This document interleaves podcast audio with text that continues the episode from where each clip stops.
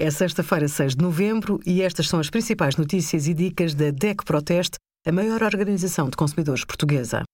Hoje, em DEC.proteste.pt, sugerimos as diferenças entre um cartão e um seguro de saúde e qual o mais indicado para si, os resultados do nosso inquérito a mil portugueses sobre notícias falsas nas redes sociais e a melhor máquina de secar roupa entre mais de 60 modelos testados.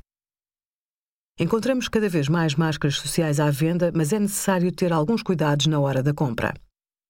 Confirme se foi testada por um laboratório reconhecido, como o CITEV, o Equilibrium ou o ISC, e se tem um folheto informativo. No caso das máscaras de nível 3, devem assegurar no mínimo 70% da filtração.